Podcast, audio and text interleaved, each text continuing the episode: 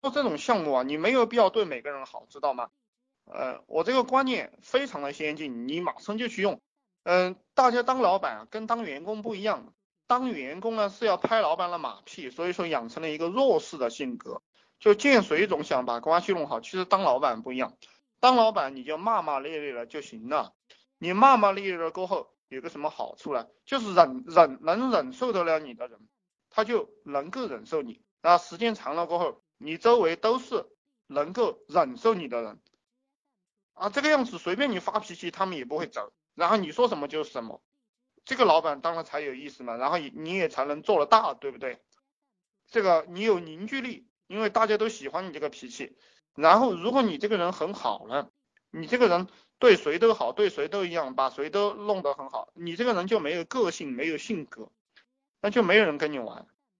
呃，谁都可以捏你一下，啊，谁也不会把你当回事。呃，我以前在公司里面，就是说分月饼啊，我还在打工的时候分月饼，因为我这个人特别的张扬，然后，呃，就是如果什么东西不给我搞好，我就要闹。呃，这个没有月饼呢，这个好的盒子，就最后，嗯，就是这些好的盒子，他肯定会给我准备好，因为我因为他不给我准备好，我就要我就要让他好看。然后那个温温柔柔的人啊，就是跟谁关系都好的人，然后那个分月饼的，呃，没有这个好的盒子了，没有这个比较豪豪华的这个包装的盒子，然后就会给他说啊，那个好的已经发完了，你看你就，呃，你就将就一下呗。那那个人能怎么办？那那个脾气好的就将就一下，然后他就将就将就，事事将就就将就一辈子，一辈子在公司里面就。他也没什么前途，我都不用去打听的，一定是这个样子的。这个就是性格决定命运，所以说大家当老板要把以前的这种习性，你要去思考一下，你你那个样子能不能玩下去？也就是说，如果大家十几年、二十几年啊，或者说有有些家伙三十多岁了，你还没有赚到钱，还在社会最低层，那么你就要想一下。你就要你就要想一下，你你可以拿我这一套来试一试，对不对？你又不会亏，你试一试嘛，试一试，然后试上一年，我我能拿这一套赚到钱，你也能拿这一套赚到钱。既然你那一套行不通，对不对？那你行，那你试一下我这一套。然后我我给大家讲一下，就是说行内人对行内人的动作都是很清楚的，行外人是看不懂的。比如说这个鸟叔。就韩国那个鸟叔啊，跳那个什么，我把刚刚弄死他的那个什么那个歌曲，呃呃，他不是到杭啊杭州的时候做了个劳斯莱斯，然后跟那个杭州公交撞车了嘛，撞车了过后修理了七十万，要就是要七十万才把这个劳斯莱斯修得好。我告诉大家，这些都是营销事件，这些这些都是营销事件，懂不懂？嗯。他花七十万就把这个广告做到全国了，呃，所有的所有的人都知道他这个他的这个名气了，呃，就会有很多人去买单，因为他接下来一个演唱会，对不对？如果他打硬广告的话，电视台媒体狂轰滥炸，他两个亿都打不下来，大家懂不懂？所以说我们行内人啊，一看就明白是怎么回回事了，而行外人还在那个地方聊啊聊啊聊些没用的东西。你大家去想啊，这个东西是不是在骗人，对不对？一定要去仔细思考，然后你你要确定你这一辈子到底要做个什么人，嗯，因为我现在就是在改变大家的这样一个思维，可能很多人打工打习惯了，然后嗯不对这个社会没有一个深刻的认识。其实我们赚钱归根结底就是解放你的思想。呃，中国改革开放三十年为什么能发展？就是因为解放思想，以前不能干的都能干了。到底是走呃姓资还是姓社这个问题也讨论明白了。能不能投机倒把？以前投机倒把就是你把这个东西卖给别人算投机倒把的。你一个工厂里面工人超过十个就要就要算你是剥削，对不对？后来这些这些限制就是慢慢慢慢突破了，大家解放思想了过后。这国家才有发展，经济才能够发展起来。我们人也是一样的，你不解放思想就不行。呃，我们那个低端群里面，今天有有两个家伙，他说他说你这个不是骗人吗？我什么也没有得到，我这个我能怎么讲？呃，我觉得我我现在告诉大家的都是非常重要的一些东西。呃，创业的免费电子书类的，呃，所有能提供一下给我吗？嗯，这个免费的电子书我讲过很多次了，你在这个淘宝上去搜就行了。就搜这些创业的免费电子书，你一搜一大把，然后还有当当网，还有当当网，或者是你直接在百度网盘去搜，里面都有很多，呃，这几个利用好，然后我还还是建议大家去花钱啊，就花个一两块钱、两三块钱，你可以买到很多的，要多少有多少，对不对？就淘宝上你搜那个收费的，呃，你比如说像我我我这个买优米网的这些资料啊也才三四百块钱就全部买下来了，对不对？就就其实要善于利用淘宝，那你花不了几个钱的，然后它对你的回报是相当大的。这个三三四百块钱的东西，我就可以打个包卖到两三千。呃，这个我是卖出去的，我其他的项目也是在这样卖啊，不光是这样一个项目。所以说，呃，所以说要赚钱，你们必须要学营销。老板是干什么？老板不是生产东西，而是而是老而是。把一个东西卖到另一个地方去，就是信息差。你你不知道，我知道，我就卖你高价，就是这么一回事。你没有，我有，我就卖你高价，就就这么一回事。然后整合整合就就卖出去了。你你像你像这个苹果公司，它有什么？它什么没什么也没有，材料不是它的，CPU 是三星的，很多零件是日本的，呃，组装是富士康干的，我们中国人干的，他干了什么？对不对？他就是到处整合整合，然后就卖出来了。而且而且我可以告诉大家，苹果公司连专利都没有几个，他连专利都是买的，就是说连他的设计都是买别人的，然后他他却可以做到地球上最大。他为什么可以做到地球上最大？乔布斯根本就不是一个手机专家，他是一个什么专家？他是一个营销专家。手机专家由他背后的一个家伙在做。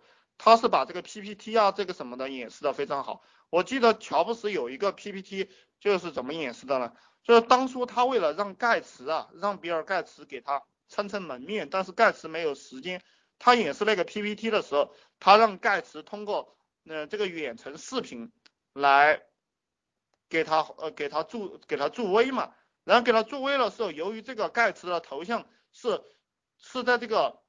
PPT 因为是投影仪放出来的，然后盖茨的那个头像就非常的大，然后乔布斯呢就显得很渺小，最后乔布斯就非常后悔，就是说，呃，这一下又把他比下去了，他这个营销做的不好，所以说大家一定要去思考，营销才是赚钱的利器，你想的一切办法就是怎么样把你的这个产品卖出去，然后让别人掏高价，大家想不想是？大家想一想，赚钱是不是这么回事？